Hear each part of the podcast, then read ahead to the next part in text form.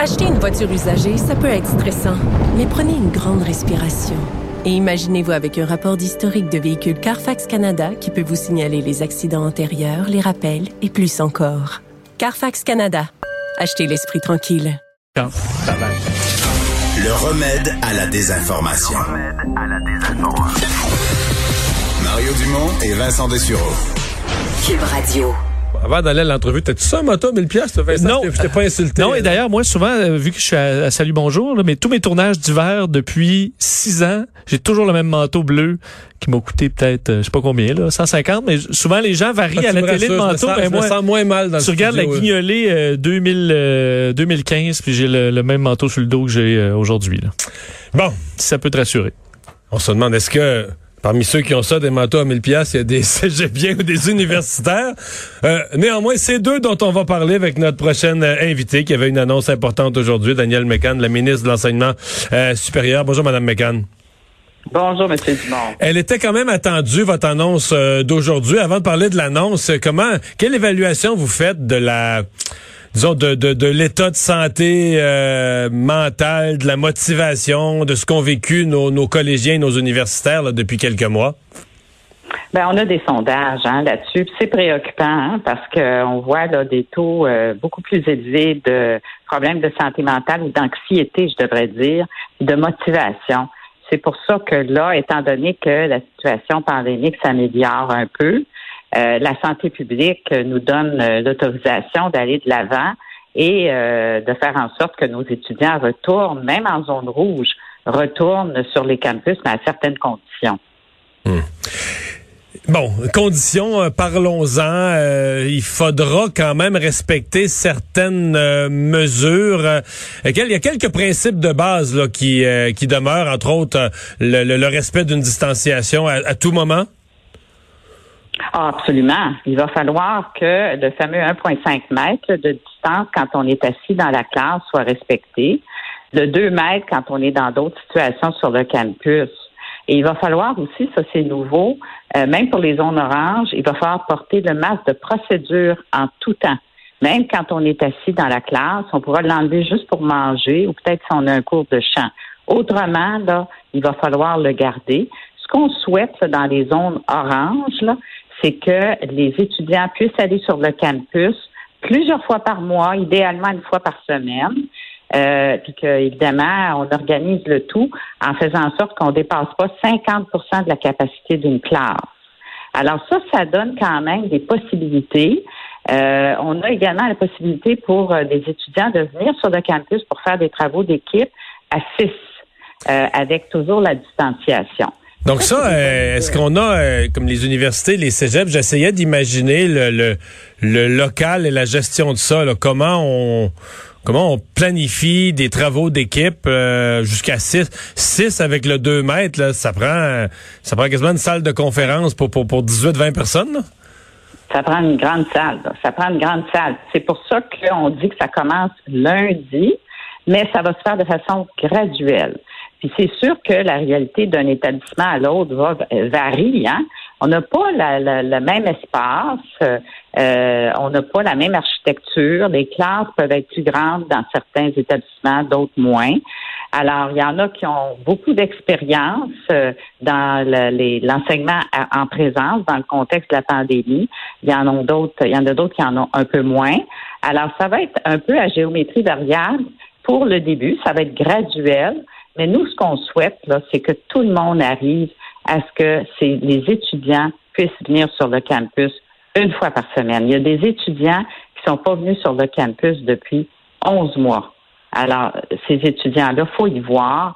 Ceux qui étaient au secondaire l'année passée aussi. Donc, faut faire un, donner une priorité aux étudiants qui sont en première année, par exemple. Ouais. Est-ce que tous les établissements, ouais. est-ce que tous les établissements vont vont suivre votre mot d'ordre? Parce que euh, techniquement, je, je pense surtout aux universités là, qui sont quand même des, des entités autonomes. Euh, Je sais pas, moi, si Oui. une école euh, polytechnique, l'université McGill, le HEC, peu importe, décidait que euh, ils font à leur tête. Est-ce que vous avez des moyens d'agir? Est-ce que vous les les invitez? Vous comment comment on formulerait là, le pouvoir que vous avez sur eux? Ben nous, on est très en lien avec les établissements. On a eu des rencontres soutenues, puis on en a eu dernièrement. avec les recteurs, les rectrices. Puis on a également le bureau de coopération interuniversitaire là, qui les représente, avec lequel on a beaucoup de liens. Nous, ce qu'on sait, c'est qu'ils sont contents qu'on puisse ouvrir davantage les campus parce qu'ils savent l'impact que ça a sur leurs étudiants de ne pas être sur le campus, au moins minimalement, en termes de motivation et de santé mentale. Mais ce qu'ils apprécient, c'est qu'on dit que ça va se faire de façon graduelle pour leur donner une chance de s'organiser et qu'on donne une souplesse.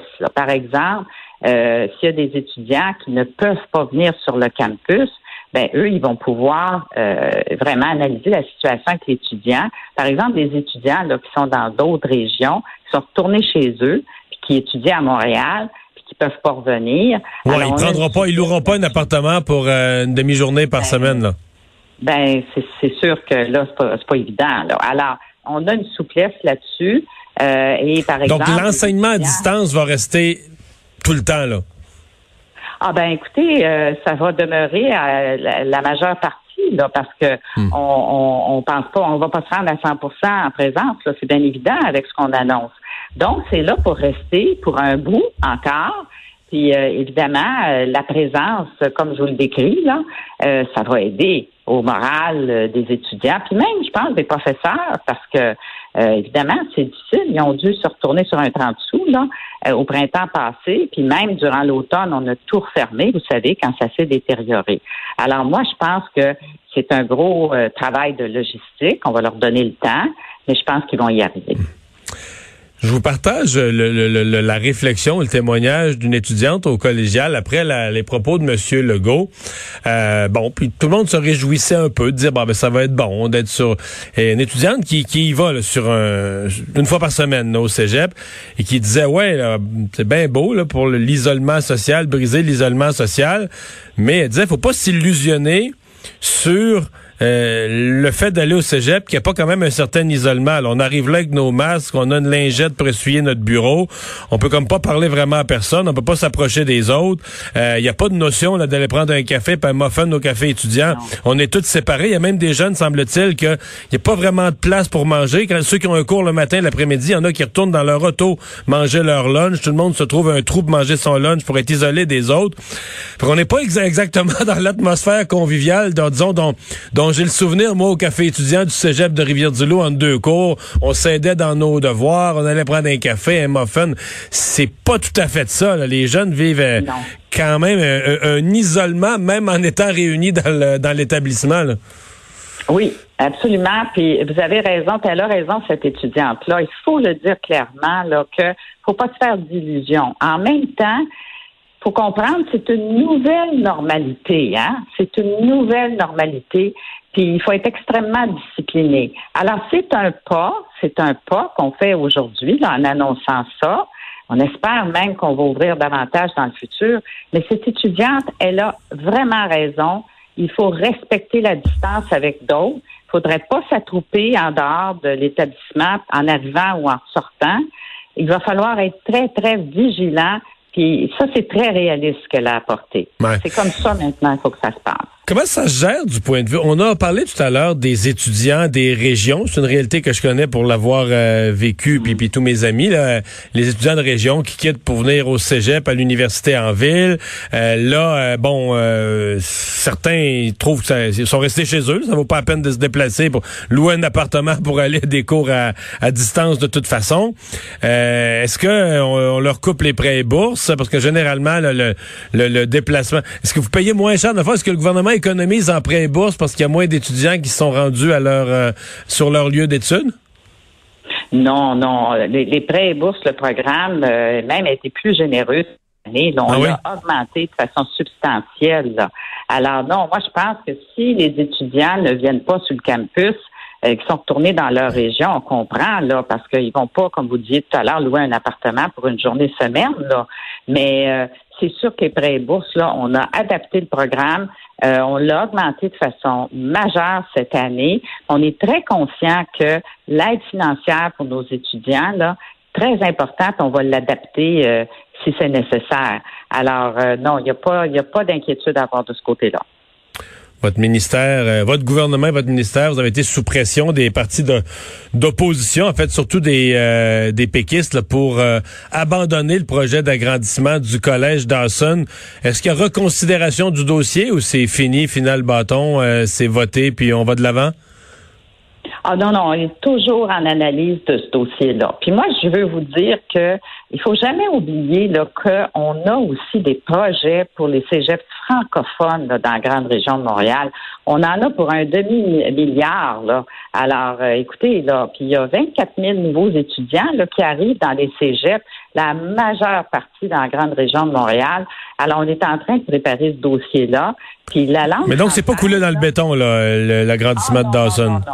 Non, non, non, pas encore. L'analyse n'est pas terminée. Daniel Mécan, merci d'avoir été là.